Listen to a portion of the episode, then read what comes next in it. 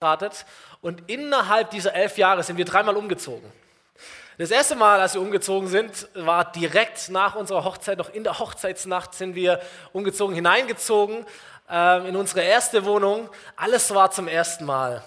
Äh, zum ersten Mal gemeinsam wohnen, zum ersten Mal den, den, den Hausstand kaufen, zum ersten Mal ähm, sich freuen über all die Dinge, die man sich leisten kann, zum ersten Mal streiten über all die Nebensächlichkeiten, die es dann gibt, wie äh, Vorhänge und die Farbe der Couch und all so etwas. Wir mussten eigentlich nicht viel renovieren. Hier sitzen die Vermieter. Wir mussten nicht viel re renovieren, war eine schöne Wohnung. Äh, aber wir müssten uns zum ersten Mal ein paar Gedanken machen, wie wollen wir eigentlich wohnen in unserem Leben? Was ist uns eigentlich wichtig? Welche Geschmäcker haben wir? Wie sieht es grundsätzlich aus? So, das ist vielleicht das erste Bild. Das waren so die Werkzeuge, die man dafür braucht. Äh, eher, eher Stift und Papier und man zeichnet mal los und überlegt sich, wie richtet man eigentlich eine Wohnung ein? Alles zum ersten Mal. Fünf Jahre später sind wir umgezogen in eine andere Wohnung und wir hatten jetzt schon einige Sachen. Aber die Sachen der alten Wohnung haben nicht in die neue Wohnung so gut reingepasst. So, man muss sich wieder Gedanken machen, was man sich jetzt neu kauft.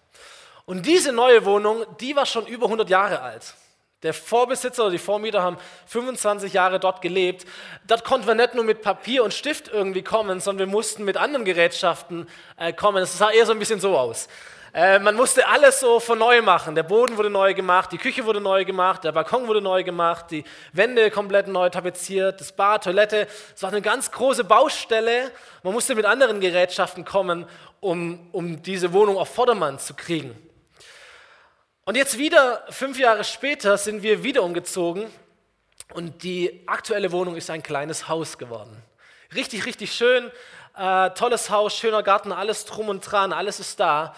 Das Beste an dieser Wohnung war, dass alles schon eingerichtet war, alles schon da war, alles schon neu war, alles schon gepflegt war. Wir mussten nicht mal eine Wand streichen, als wir eingezogen sind. Das war richtig cool. Aber was ich feststelle, ist jetzt in diesem halben Jahr, in dem wir drin leben, obwohl alles schon fertig war und ist, es gibt irgendwie immer was zu tun. Äh, dieses Haus in Schuss zu halten, dieses Haus an, an kleinen Ecken und Enden trotzdem noch zu verschönern, zu gestalten, je nachdem wie viel Geld da ist, je nachdem wie viel Zeit da ist und dich trotzdem noch zu investieren in dein Haus. Vielleicht eher mit so ein paar äh, Kleingeräten, die wir jetzt haben, da mal was hämmern, da mal was nachziehen, da mal was installieren, all diese Dinge. So, ich weiß nicht, welche Renovierungserfahrungen du bereits gemacht hast und in welchem dieser drei Szenarien, dieser drei Bilder du dich wiederfindest. Aber ich stelle fest, wenn ich, wenn ich unser Leben anschaue und wenn ich die Menschen anschaue, mit denen ich zu tun habe, und wir Schwaben sind ja Handwerker und wir sind ja immer beschäftigt, was zu tun, ähm, was ich feststelle, ist erstens, Renovierung hört nie auf. Es gibt immer was zu tun, es geht immer was kaputt, kannst immer irgendjemand anrufen, ähm, der was richten kann. Es gibt immer wieder neue Stile, es gibt immer wieder neue modischen Erscheinungen. Und äh, wenn all das klar ist, dann gibt es immer noch deine Ehefrau, die sagt, ich würde mal gerne alles anders machen. Und äh, ich merke, bei euch ist es ähnlich. Das Zweite, was ich feststelle, ist, unser Zuhause ist unsere Verantwortung. Habe mich gefragt, Zuhause im Glück ist ja eine Fernsehserie, nach der wir uns angelehnt haben.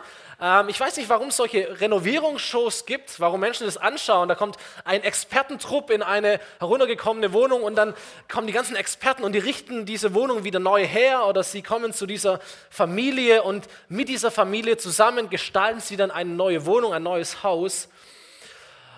Der Punkt ist, glaubt der, es ist sehr, sehr unwahrscheinlich, dass dich heute jemand anruft und sagt, hey, ich habe einen Geldkoffer übrig, ich habe die Experten übrig.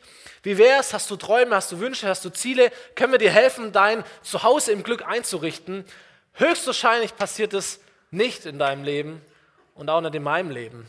So, unser Zuhause ist unsere Verantwortung. Und das Dritte, was glaube ich stimmig ist, ist, unser Leben ist wie unser Zuhause. Es gibt ganz viele Parallelen zwischen einem, einem Haus und unserem Leben und darüber wollen wir sprechen in den nächsten Wochen. Jedes Haus besteht aus verschiedenen Zimmern, aus verschiedenen Lebensräumen, die eine spezielle Aufgabe haben. Jeder Raum steht für etwas. Und so gibt es auch in unserem Leben verschiedene Bereiche, wo sich Dinge abspielen. So, das ist das Bild dieser Serie. Ein Haus muss immer wieder, weiß nicht, dekoriert werden, eingerichtet werden umgebaut werden, Häuser, Zimmer kommen in die Jahre. Da gibt es Staub, der sich legt. Und für manche Bereiche unseres Lebens ist es total gut, mal wieder, je nachdem, durchzulüften, renovieren, abstauben. Manchmal vielleicht sogar komplett abzureißen und neu zu bauen. Je nachdem, wir werden darauf stoßen in, die, in diesen Wochen, was dran ist für dich, damit dein Zuhause, dein, dein Leben ein, ein Leben im Glück ist. Dein Zuhause ein Zuhause im Glück ist. Ob es der Komplettabriss ist ob es einfach nur mal das Verschieben von Möbelstücken ist, ob es bei dir vielleicht reicht, nur mal die Wand frisch zu streichen, mal die Vorhänge aufzumachen, mal zu lüften. Wir werden darauf stoßen, aber ich ermutige dich, dass du ähm, deine Lebensräume, die Zimmer deines Lebens, dein Zuhause bewusst gestaltest und dass du nicht drauf hineinfällst in diese Lüge zu sagen, irgendwann wird irgendjemand kommen und das für mich machen, ist deine Verantwortung. Ist das, was du tust. So sei ermutigt, deine Lebensräume bewusst zu gestalten und sei ermutigt, danach zu streben, dass du dich wohlfühlst in deinem Zuhause, in deinem Leben. Und, und, und streb danach, dass auch die Menschen um dich herum sich wohlfühlen in deinem Leben. So, wenn, wenn, wenn Menschen in deinem Leben drin sind, dich besuchen in deinem Leben, in deinen Lebensräumen, dass, dass sie sich wohlfühlen bei dir, dass es ihnen gut geht bei dir. Und am Ende sei ermutigt, Gott zu fragen, hey, fühlst du dich eigentlich wohl in meinem Leben? Fühlst du dich eigentlich zu Hause in meinem Zuhause? Fühlst du dich willkommen? Was ist eigentlich dein Plan? Was würdest du denn verändern? Welche Farbe würdest du denn wählen? Und ich sage dir, es gibt den, den, den, den besten ähm, Architekten oder den, den besten Zuhause im Glück Profi, den gibt es, das ist Gott. Und er hat einen Plan und er hat eine Meinung, sehr, sehr, sehr praktisch, sehr, sehr ähm, direkt auch zu den Zimmern deines Lebens. So lass ihn hinein und lass ihn zu dir sprechen in dieser Serie. Und ähm, wir starten heute mit dem Schlafzimmer. Ich habe mal einen Teil meines Schlafzimmers mitgebracht. Klamotten äh, drumherum zu sehen. Wir starten mit dem Schlafzimmer. Dieser Lebensraum, das Schlafzimmer, steht symbolisch für den Bereich der Sexualität in unserem Leben. Ähm, hat jetzt nichts mit dem Kleiderschrank an sich zu tun, aber äh, wir werden noch ein bisschen drüber sprechen. Ich habe verschiedene Dinge mitgebracht und die, und die, und die Frage ist, welche Dinge sind gut, wenn sie in unserem Schlafzimmer sind und welche Dinge sind nicht gut in unserem Schlafzimmer. Okay? Seid ihr mit mir? Okay, wir starten hinein. Ähm, es gibt in der Bibel ganz am Ende im Neuen Testament einen, einen sehr, sehr spannenden Brief, den Hebräerbrief. Wir wissen nicht, wer ihn geschrieben hat, aber er endet mit ganz vielen praktischen Ratschlägen für die Christen im ersten Jahrhundert und auch wenn wir daran glauben, dass Gott äh, derselbe ist, auch Ratschläge für uns heute. Und im 13. Kapitel, Vers 4, da steht, und ich habe eine sehr, sehr, sag ich mal, deutliche Übersetzung von Martin Luther gewählt, die Ehe soll in Ehren gehalten werden bei allen und das Ehebett unbefleckt. Denn die Unzüchtigen und die Ehebrecher wird Gott richten. Jetzt rutscht das Herz ein bisschen runter, gell? Die Ehe soll in Ehre gehalten werden bei allen und das Ehebett unbefleckt, denn die Unzüchtigen und die Ehebrecher wird Gott richten. So, wir reden über Schlafzimmer, wir reden über Sexualität und dieser Vers spricht über Ehe. Warum? So, wenn wir, wenn wir die Bibel einmal auf dieses Thema untersuchen, dann werden wir feststellen, dass Ehe der Ort ist, an dem Sexualität gelebt werden soll. Kann man aus Zeitgründen jetzt nicht alles aufführen, aber ich habe für mich eine Definition, was ich unter Ehe verstehe, wenn ich die Bibel ableite und ich habe es mitgebracht. Ehe für mich ist eine unauflösliche, exklusive und öffentliche Bundesbeziehung zwischen Mann und Frau, die durch gegenseitige Hingabe und Treue ins Leben gerufen und gestärkt wird. So, da steckt ganz viel drin und da steckt auch ganz vieles nicht drin. Okay? Eine unauflösliche, exklusive, eine öffentliche Bundesbeziehung zwischen Mann und Frau, die durch gegenseitige Hingabe und Treue ins Leben gerufen wird und man könnte sagen, am Leben erhalten wird. So ganz am Anfang der Bibel lesen wir, wie Gott diese Welt erschafft und wie er alles ins Leben ruft und wie er verschiedene grundsätzliche Dinge klärt für die Existenz der Welt oder des Universums und auch für die Existenz des menschlichen Lebens. Da geht es gar nicht um an Gott glauben, nicht an Gott glauben, sondern das ist einfach menschliche Schöpfungsordnung. Und da lesen wir im zweiten Kapitel, ganz am Anfang, erstes Buch Mose, ein Mann verlässt seine Eltern und man könnte genauso auch die Frau nennen, verlässt seine Eltern und bindet sich so eng mit seiner Frau oder Mann, dass die beiden eins sind mit Leib und Seele. So in dieser Berufung, die Gott ausspricht über das menschliche Leben, ganz am Anfang wird ausgesagt, das sind zwei Menschen, Mann und Frau, und die werden sich aneinander binden, die werden einen Bund schließen. Und dieser Bund sorgt dafür, oder in diesem Bund werden sie zu einer Einheit, zu einer geistlichen Einheit, zu einer seelischen Einheit, einer gefühlsmäßigen Einheit, zu Intimität und sie werden zu einer körperlich, körperlichen Einheit. Das spricht die Sexualität an. So wir merken, dass Sexualität sowieso viel, viel, viel mehr ist als etwas Körperliches, sondern es hat mit unserem Geist, mit unserer Seele und mit unserem Körper zu tun. Und in der Ehe und in der Sexualität liegt etwas Göttliches. Das ist das Schöne, deswegen ist es toll, darüber zu sprechen. Da liegt eine göttliche Berufung darin, eine Schönheit, eine Kraft, eine Dynamik und deswegen sollten wir das auch ausleben. So, das darf man auch sagen. Man, man, man, man darf Sex haben, man sollte das tun. So, so, so oft wie möglich von mir aus. Im Schlafzimmer, auch in allen anderen Räumen, über die wir predigen kannst. Vielleicht der im Garten, der kommt auch noch dran, aber keine Ahnung. So, das ist die Grundidee Gottes und ist eine geniale Idee.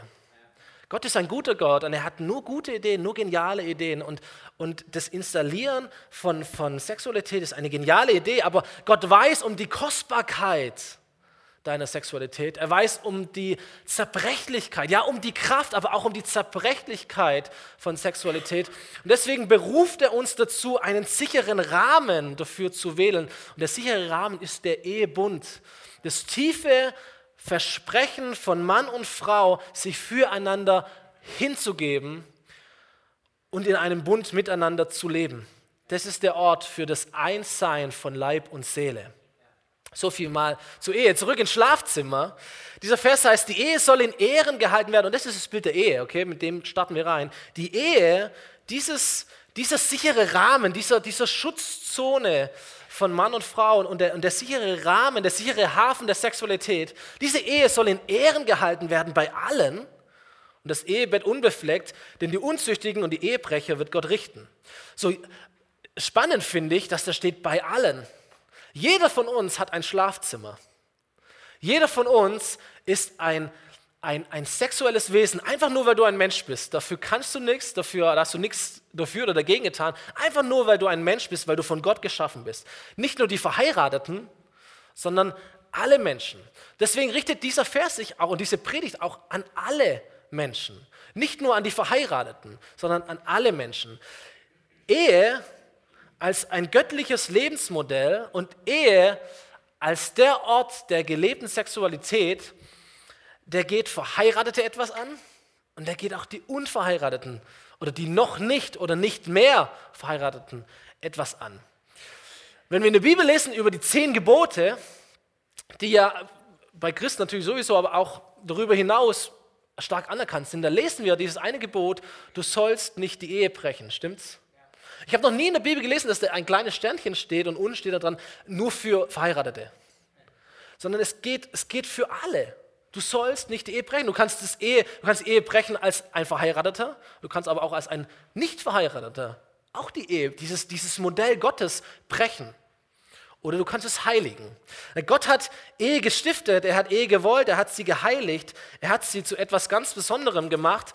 Und nicht nur das, dass die Ehe der Ort der gelebten Sexualität ist, sondern für mich das, die, die größte Motivation der Ehe ist, dass die Bibel sagt im Epheserbrief, dass in dem, in, in dem Abbild dieses, dieses Bundes zwischen Mann und Frau, da wird etwas sichtbar, nämlich wie Gott sich die Beziehung zwischen ihm und den Menschen vorstellt. Und das ist die, die wunderbare Bedeutung. Ich glaube, jede Ehe hat genau diese Botschaft, die wir in die Welt hineintragen. Hey, in dieser gegenseitigen Hingabe, in dieser Liebe, so stellt sich Gott Beziehung zwischen ihm und den Menschen vor. Deswegen ist jede Ehe so wichtig, so heilig und so gut und so stark. Und deswegen sollten wir sie nicht brechen, sondern wir sollten sie achten und wir sollten sie heiligen. So, und das kann ich tun, wenn ich verheiratet bin, natürlich.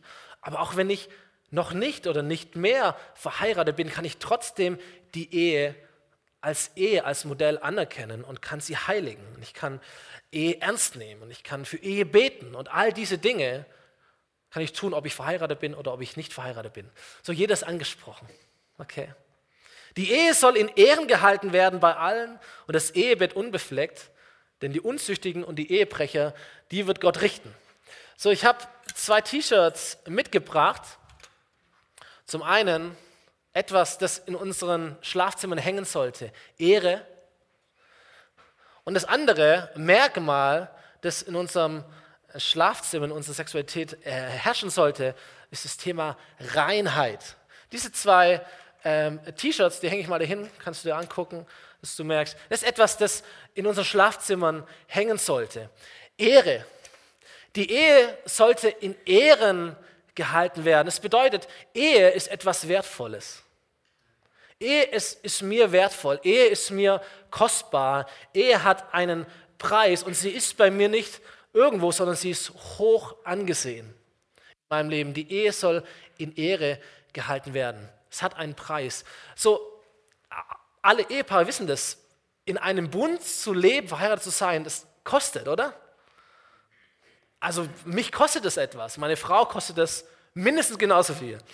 Es hat einen Preis, diesen gemeinsamen Bund hochzuhalten. Es ist nämlich harte Arbeit, verheiratet zu sein.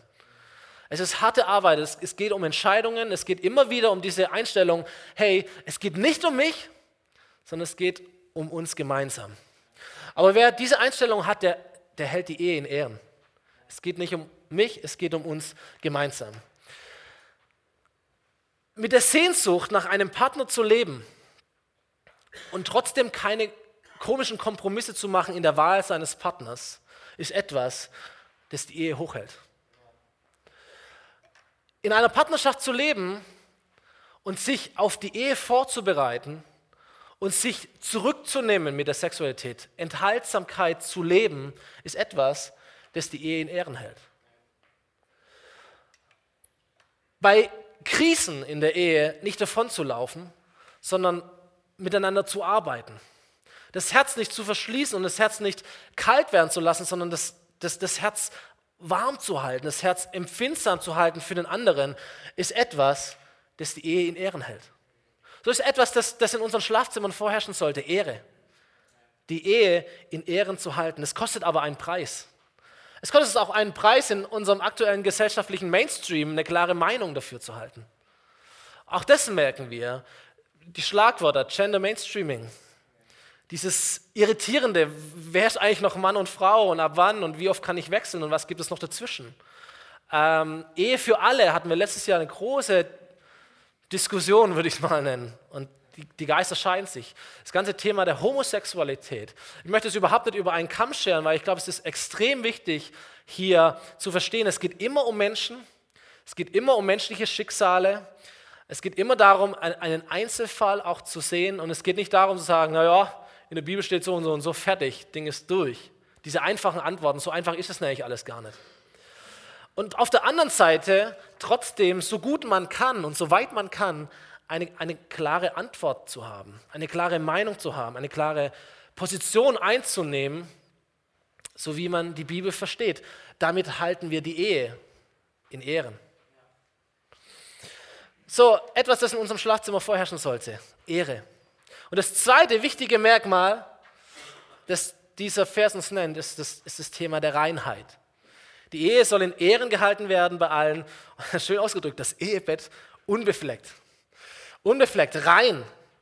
So, Reinheit oder das Gegenteil, Unreinheit, das hat mit unseren Taten zu tun, das hat auch mit unseren Gedanken zu tun. Denn Jesus sagt, Ehebruch, all das Negative, die befleckt, das befleckt, das Beflecken, würde ich sagen.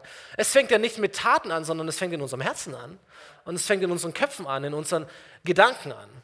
So, vielleicht kennst du das, du renovierst daheim, du streichst eine Wand weiß, aber die bleibt komischerweise gar nicht weiß.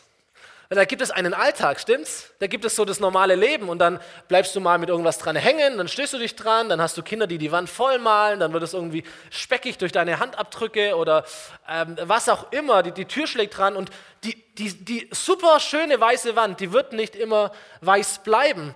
Schaut mal, ich habe ein anderes T-Shirt mitgebracht. Oftmals sieht vielleicht die Reinheit so aus. So Frage, ist das T-Shirt jetzt immer noch weiß? Ja, irgendwie schon, gell? Irgendwie ist das T-Shirt immer noch weiß. Aber rein ist es auch nicht mehr so richtig. Ihr könnt natürlich sagen, naja, es ist ja wohl mehr weiß wie rot. Es ist ja mehr rein wie unrein. Hauptsache rein, aber das sagt unser Text nicht. Äh, dieser Text sagt, es soll unbefleckt sein. Deswegen habe ich diese Übersetzung gewählt. Unbefleckt heißt, es soll komplett, ganz rein sein. Und ich habe mir überlegt, okay, was könnten diese Flecken sein? Was sind die Flecken in unseren Schlafzimmern?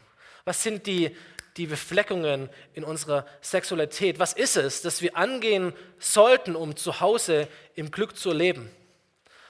Der zweite Teil unseres Verses spricht darüber. Die Ehe soll in Ehren gehalten werden bei allen und das Ehebett unbefleckt, denn die Unzüchtigen und die Ehebrecher wird Gott richten. Und mit Ehebruch bezeichnet die Bibel das, das, Zerstören dieses Bundes zwischen Mann und Frau, das Zerstören dieses, dieser Haltung, ey, wir geben uns füreinander hin und es geht nicht mehr um mich und um dich, sondern es geht um unser gemeinsames, unsere neue Einheit, unsere geistliche, seelische und körperliche Einheit. Darum geht's und das wird zerstört. Das ist der Ehebruch. Und Unzucht dagegen ist mehr so diese, diese, diese, diese einzelne Tat, dieser einzelne Missbrauch deiner Sexualität, der Missbrauch zu sagen, das, was Gott mir geschenkt hat zum Ausleben mit einem anderen, benutze ich für mich selber. Das ist eigentlich die Unzucht. Etwas, das Gott gestiftet hat, das ich mit anderen oder mit einem anderen oder einer anderen erleben kann, das benutze ich für mich selber. Unzucht und Ehebruch haben genau dieselbe Wurzel. Es ist der Egoismus. Es ist der Egoismus. Etwas, das keinen Raum in unserem Schlafzimmer äh, haben sollte, weil aus so einem T-Shirt wird durch so etwas so etwas. Stimmt's? Es ist der Egoismus. Wisst ihr, Unzucht äh, klingt da für uns heute richtig krass. Ja, ein sehr, sehr sperriger Begriff. Was heißt Unzucht? Wir alle kennen Unzucht, wenn wir das griechische Wort anschauen. Das griechische Wort heißt nämlich Porneia. Und jetzt merken wir, Pornografie, Porneia, das ist Unzucht. Es ist einfach eine, eine deutsche Übersetzung dieses Begriffes der Unzucht. So, die Statistiken sagen uns, nahezu jede Person, jeder Mann, sowieso wir sagen, aber auch die meisten Frauen kommen in Berührung bzw. konsumieren regelmäßig Porneia, Pornografie. Natürlich, da gibt es auch wieder ganz viele Schattierungen und wo beginnt es und wo hört es auf und all das. Ich fand es nur ganz spannend, weil ich dachte, cool, endlich mal ein Thema, das jeden von uns hier betrifft. Nur reden wir nicht drüber.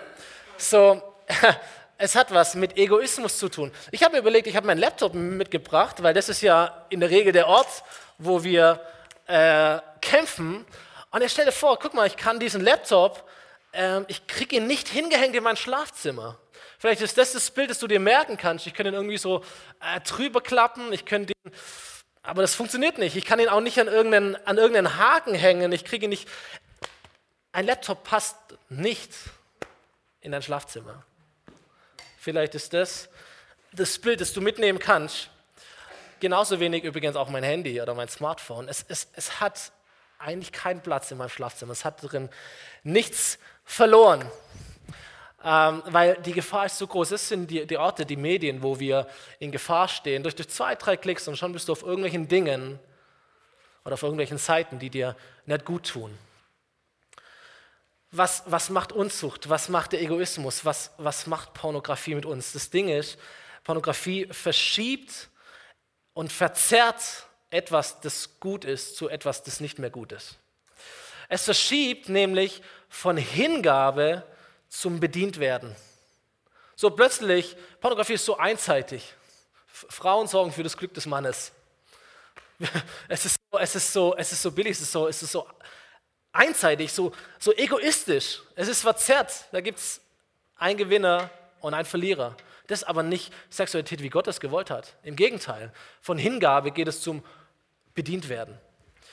Pornografie bringt uns dazu, von dem Ziel der Befriedigung des Partners hin, und das ist ein tolles, oder ein, ein tolles Wort, sondern ein, ein wahres Wort, zu der Selbstbefriedigung. Da geht es nämlich um mich, um mein Selbst. Es geht nicht darum, dass ich etwas lebe zur Zufriedenheit meines Partners, sondern etwas, das ich tue, um mich selber zu zufriedenzustellen, ist etwas Egoistisches. Pornografie verschiebt von der Einzigartigkeit, die Gott jedem Leben gegeben hat, hin zum Vergleich. Und vor allem äh, ähm, junge Leute, so, auch ich bin damit aufgewachsen, man kommt auf diese Gedanken, ah, jetzt weiß ich, wie Sexualität funktioniert. Jetzt weiß ich, was es zu tun gibt. Jetzt weiß ich, wie das geht. Jetzt habe ich auch die Erwartung an einen Partner, dass das auch so funktioniert, wie ich das da sehe oder wahrnehme und mitkriege. Und wir merken, oh, ein vollkommenes falsches Bild, eine vollkommene falsche Prägung, vor der wir uns in Acht nehmen müssen. Pornografie führt uns von der Echtheit zu einer Täuschung. Es sind Filme, es sind Schauspieler, es ist gestellt. Es ist nichts Reales. Nur wenn du dir das lang genug anschaust, du könntest auf den Gedanken kommen, so ist es also, so muss es also sein. Das muss ich können, das muss sie können, das muss er können. Letztendlich ist es etwas Egoistisches, das uns befleckt. Und Pornografie führt uns von der Erfüllung zur Lehre. Ich glaube, es gibt gute Sexualität und es gibt schlechte Sexualität. Ich glaube, dass, dass Gott es weil Gott gut ist, so geplant hat, dass Sexualität dazu da ist, sich aneinander zu freuen, dass sie dazu da ist, Erfüllung zu bekommen, Kraft zu bekommen, auch Identität zu bekommen, Ehe zu stärken. Aber man kann es auch verzerren, man kann es auch verfälschen. Und Sexualität kann etwas sein, das, das dich leer saugt, das dich leer macht. Du magst vielleicht einen körperlichen Trieb befriedigt haben, aber deine Seele verliert dabei. Es ist ein, eine, eine Verkürzung zu sagen, Sexualität ist einfach etwas Körperliches. Und ich muss es tun, weil mein Körper. Ja, aber du hast auch eine Seele und du hast auch einen Geist. Und Sexualität umschließt all das. Umschließt all das. So, deine Seele und deine innere Sehnsucht, die werden niemals durch einen künstlichen Menschen erfüllt, den du anschaust auf einem Bildschirm, sondern nur durch einen echten Menschen, mit dem du in einer sicheren Zone eines Bundes, in einem sicheren Rahmen Intimität erleben kannst. Das ist die Gefahr des Egoismus. So, das alles hört sich natürlich jetzt sehr, sehr hoch an, ja? moralisch fast schon unerreichbar, dieser Maßstab. Schlafzimmer und Glück, wie soll das überhaupt gehen? Und dann urteilt dieser Vers auch noch und sagt, die Unzüchtigen und die Ehebrecher wir alle, Gott wird uns richten dafür. Ich denke, oh Gott, oh Gott, oh Gott. Was ist los? Wer, wer, wer, wer kann diesem Gericht entfliehen? Vielleicht fühlst du dich unwohl, vor den Kopf geschossen und sagst, ja natürlich, das sind die Christen, das ist, das ist die Kirche. Genug Dreck am Stecken, aber meinen wollen, mir das Leben erklären zu wollen, mir vorzuschreiben, wie ich zu leben habe und selber ähm, genau in diesem Bereich sich aber so dermaßen falsch zu verhalten, dass es zum Himmel schreit. Kirche allgemein gesehen. Wissen wir auch alles. Dann denkst du, ja, ja, das ist dieser alte Opa im Himmel, der vor tausend Jahren mal cool war und mir heute noch sagen will, wie ich zu leben habe. Ähm, möchte dir eins sagen, ja, Gott interessiert sich tatsächlich für dein Schlafzimmer. Gott hat dir tatsächlich etwas zu sagen. Oder uns etwas zu sagen. Gott ist es wichtig, was passiert in deinem Schlafzimmer. Gott ist es wichtig, welche, welche welche Kleider, um in diesem Bild zu sprechen, welche Kleider bei dir hängen. Gott ist es wichtig, auch was nicht bei dir hängen sollte oder was nicht bei dir hängen kann. Gott hat eine Meinung dazu, er hat, er hat dir etwas zu sagen, er hat eine Botschaft, weil es ihm so wichtig ist, weil er weiß, in, in, in, in einer guten, ähm, gelingenden Ehe, da, da bildet sich etwas ab, das ist eine Botschaft in diese Welt hinein. Deswegen ist Gott so wichtig. Deswegen ist Gott wichtig und weil Gott dich liebt, deswegen ist es ihm so wichtig, dir zu sagen, was ist gut, was ist nicht gut, vor was sollst du dich hüten, was solltest du tun. Das ist das Erste. Das Zweite, das ich dir sagen möchte, wenn du wissen möchtest, wie Gott dich richtet, dann musst du Jesus anschauen. Das ist eine Frau,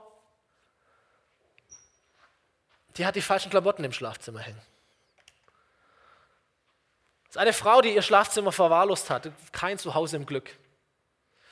Eine Frau, die, ich weiß nicht, vielleicht ihrer inneren Sehnsucht gefolgt ist, vielleicht ihrem Egoismus gefolgt ist, vielleicht irgendwelchen äh, Zwängen gefolgt ist, was auch immer. Auf jeden Fall, diese Frau hält sich nicht an die Regeln. Man erwischt sie auf frischer Tat, entweder im Bett eines anderen oder man erwischt jemand anders in ihrem Bett. Aber irgendwas stimmt in diesem Schlafzimmer nicht. Ehebruch und man schleppt diese Frau vor Jesus und man stellt ihn jetzt hin und sagt, jetzt richte du. Sprich dein Urteil. So, wenn du wissen willst, wie Gott dich richtet, dann schau auf Jesus. Und wie richtet Jesus diese Person? Erstens sagt er gar nichts, er schweigt. Und dann sagt er doch etwas. Und zwar lautet sein Richterspruch, ich verurteile dich nicht. Du kannst frei sein, du kannst gehen, aber tu diese Sünde nicht mehr. Jesus richtet Menschen, indem er sie befreit durch seine Gnade und indem er sie in ein neues Leben leitet durch seine Wahrheit. So richtet Gott Menschen. So, wenn du denkst, ich bin jemand, ich, ich, über mir ist das Gericht Gottes, weil das ist mein Leben. Wie richtet Gott dich? Er spricht dich frei durch seine Gnade, aber er leitet dir auch den Weg in ein neues Leben. Du kannst gehen, du bist frei, ich verurteile dich nicht, aber tu es nicht mehr. Tu es nicht mehr. Gottes Ziel ist immer deine Wiederherstellung und nicht das auf dich drauftreten. Gottes Ziel ist immer deine Schuldvergebung und nicht dein Schuldgefühl. Das ist ganz wichtig. Gottes Ziel, Gottes, Gottes Ding ist, nicht dir Schuldgefühl zu geben, sondern dir Schuldvergebung zu geben.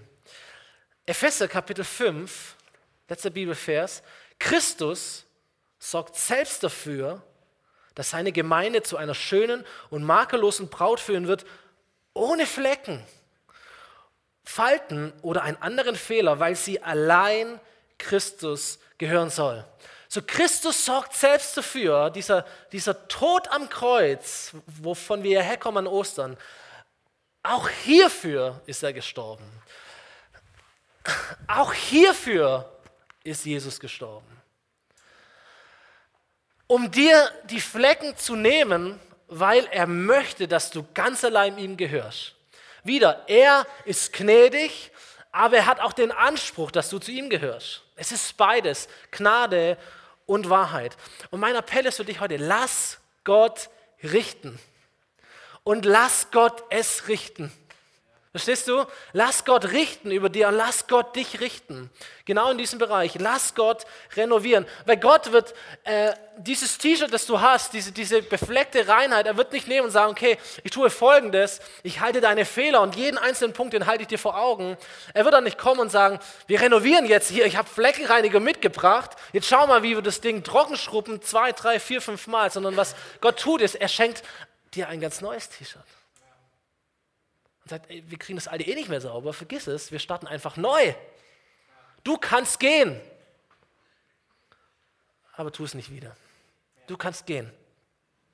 So lass Gott richten. Gott wird dich niemals richten, aber du kannst dich selber richten. Du kannst an diesem Ding auch dran hängen bleiben, aber da, du sprichst dein Urteil selber.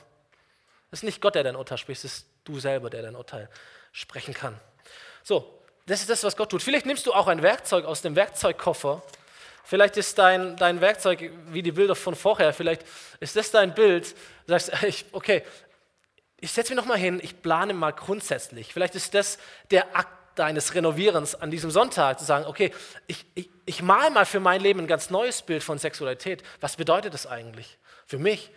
Was, was sagt Gott mir da drin eigentlich? Was, welches Bild von Ehe malt er mir? Vielleicht ein neuer Wunsch, dich zu investieren, einen Preis zu zahlen, weil du Ehe in Ehren halten möchtest. Vielleicht ist das dein Schritt. Vielleicht ist es das zweite Bild. Dein Ding sagt, ey, abreißen, neu bauen. okay, das Ding ist der Bach runter. Und wir begeben uns mal tief hinein in dieses Chaos und wir fangen an zu wühlen und zu kramen und aufzuräumen und wegzuschmeißen. So richtig Vollgas. Vielleicht ist das dein, dein Schritt, den du in deinem Schlafzimmer gehen musst. Und vielleicht bist du da und sagst, okay, es gibt so die, die eine kleinere oder größere praktische Korrektur, die ich vornehmen muss. Vielleicht dich heute mit deiner Frau oder mit deinem Mann hinzusetzen, du machst eine schöne Flasche Wein auf und du schaust, was passiert. So, und sagst, ey, lass uns mal wieder Leidenschaft entfachen in unserem Leben. Lass uns mal wieder, lass uns mal anfangen zu reden über so etwas. Das ist ja schon mal ein Riesenschritt. Vielleicht einen Schritt sagen, okay, ab heute kommt das Handy und Laptop raus, ich kaufe wieder einen normalen Wecker. Das habe ich gemacht. Ich habe einen stinknormalen Wecker gekauft. Kein, kein digitales Zeug mehr im Schlafzimmer. Das ist ein normaler Wecker. Auch ein guter Schritt. Ähm, zu sagen, hey, keine Ahnung, wir, wir, wir schauen uns irgendwas Schönes an, wir, wir ziehen uns toll an, wir gehen gemeinsam ins Bett. Auch, auch ein guter Schritt, den man tun kann, dass nicht jemand zuerst ins Bett geht, sondern man geht gemeinsam ins Bett. Äh, zu sagen, hey, Dinge zu bekennen voreinander, Vergebung auszusprechen zueinander, ist auch eine gute Korrektur, die es braucht. Einer von diesen Werkzeugen. Vielleicht brauchst du ganz neue Klamotten in deinem Schlafzimmer. Und das, das Alte muss weg, das, das Befleckte muss weg und du brauchst ein neues T-Shirt von Jesus. Und Jesus ist hier und er gibt dir genau das. Er gibt dir genau das, aber dein, dein, dein, deine Aufgabe ist es, die Tür zu öffnen zu deinem Schlafzimmer. Und Jesus wird kommen. Nicht, weil er ja so die Tür durchdrückt, sondern weil er da ist. Und sagt, hey, ich, ich habe eine Meinung zu deinem Schlafzimmer. Lass mich rein. Und ich verspreche dir, Jesus kommt nicht als Richter. Er ist nicht der, der erstmal, keine Ahnung, dein Bett untersucht, in den Schubladen kramt. Was ist da unter den Socken für Zeitschriften versteckt? Was auch immer.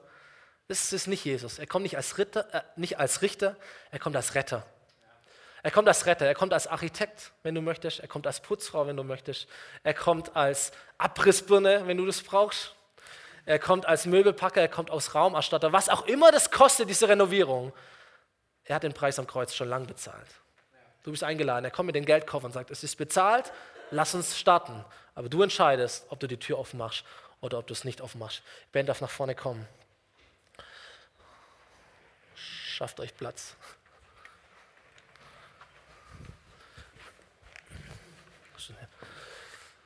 Ähm, ich möchte schließen mit einem Gedanken ähm, und dann singen wir nochmal ein Lied und beten Gott an. Ich merke, wie ich in einer Zeit lebe, oder vielleicht weil ich auch jung bin, wenn etwas kaputt ist, dann kaufen wir es einfach nochmal neu. Ältere Leute, die auch hier sind, ihr habt es noch gelernt, dass man Dinge repariert, stimmt's? Ihr wusstet auch noch, wie man Dinge repariert. Ich bin ja 0,0 ein Handwerker.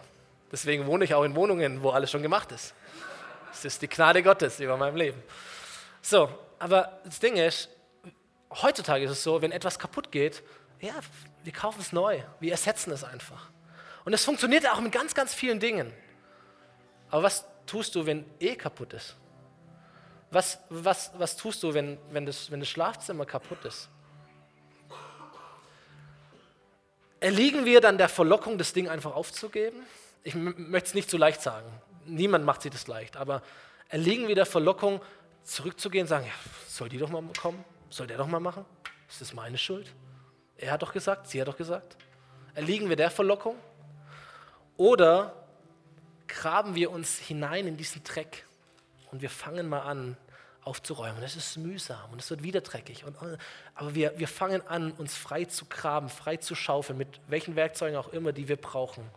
Und wir fangen an, dieses ganze Ding neu zu gestalten. Ich bin 31 Jahre alt. Ich kann dir fünf bis zehn Paare sagen, die so alt sind wie ich oder jünger, die getrennt sind.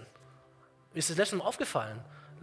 Leute von mir, Schulfreunde, frühere Gemeinde, Leute, die, die die ich auch über diese Gemeinde kenne, die verheiratet waren, zum Teil nicht verheiratet, aber Kinder hatten und auseinander sind. Ich denke mir, wow, was geht denn ab? Ich bin ja jetzt nicht 100, ich bin 31. Und ich merke, wir haben irgendetwas, wir haben irgendeine Fähigkeit verloren. Wir, wir, wir werfen die Dinge weg und ersetzen sie einfach durch etwas Neues. Wir haben es verlernt, Dinge zu reparieren. Und ich möchte dich so ermutigen, lasst uns Leute sein, die die Ehe reparieren die das nicht aufgeben, die nicht etwas aufgeben, das Gott für heilig und eigentlich unauflöslich erklärt hat. Ja, da mag es Alternativen und Plan B geben, ist alles okay, aber trotzdem, lasst uns nicht mit etwas allgemein umgehen, das für Gott nicht allgemein ist, sondern heilig ist. Lasst uns nicht etwas ersetzen, das für Gott einzigartig ist. Und lasst uns nicht einfach alles neu machen, sondern lasst uns renovieren. Und, und lasst uns diesen, diesen Preis zahlen, auch wenn er hoch ist, weil wir wissen, den Preis, den Jesus bezahlt hat, damit die Flecken weggehen, der ist noch um einiges höher als den Preis, den du vielleicht zahlen musst, damit du Ehe nicht aufgibst oder Sexualität nicht aufgibst, sondern damit du dran arbeitest und renovierst. Komm, wir stehen gemeinsam auf. Wir beten und wir, und wir singen zu Gott. Jesus, ich danke dir, dass du da bist. Danke dir, dass du Ehe gestiftet hast. Danke für dieses großartige Bild, das du malst. Für diese Berufung, die du setzt, Herr. Und obwohl wir in einer Welt leben, die nicht mehr in diesem Zustand ist, den, den du damals im Paradies gesetzt hast.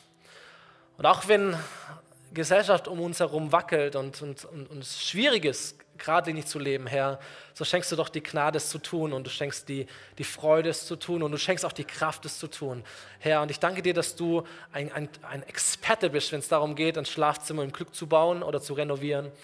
Und ich möchte einfach beten, Herr, für mich, Ah, bete für meine Ehe, für meine Familie, ich bete für die Familien, Ehen hier in dieser Gemeinde, bete für all die, die, die am Kämpfen sind, die am, am, am, Zerbrechen sind, Jesus. Ich möchte für die beten, die zerbrochen sind, Herr. Und ich bete, dass, dass du ganz, ganz viele Wunder tust, Herr. Wunder von Wiederherstellung, Wunder von Versöhnung, Wunder, Herr, wo, wo, wo es wirklich eine Umkehr ist, wo eine 180-Grad-Wendung geschehen darf, Herr, weil du hineinwirkst und weil du gut bist.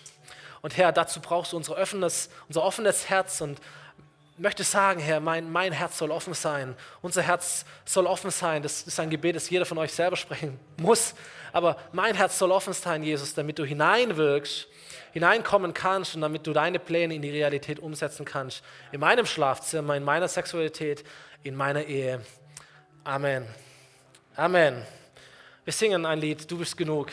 Das ist dein Moment, wo du Gott eine Antwort geben kannst auf all das, was dich beschäftigt und was er gesprochen hat heute in deinem Leben.